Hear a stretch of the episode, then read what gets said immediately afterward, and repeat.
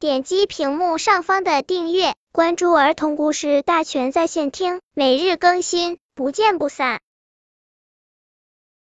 本片故事的名字是《偷吃西瓜的小猪》。有一天，猪爸爸买了很多西瓜，他对全家人说：“大家省着点吃，一天吃一个。”晚上，猪爸爸回家后，发现西瓜居然一下子少了三个。猪爸爸问：“是谁偷吃的？”小猪说是猪小妹吃的。爸爸看到猪小妹嘴边很干净，而小猪身上到处都是西瓜汁，就知道小猪在撒谎。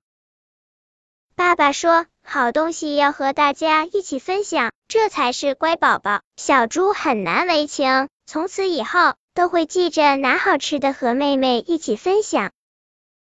本篇故事就到这里，希望的朋友可以点击屏幕上方的订阅，每日更新，不见不散。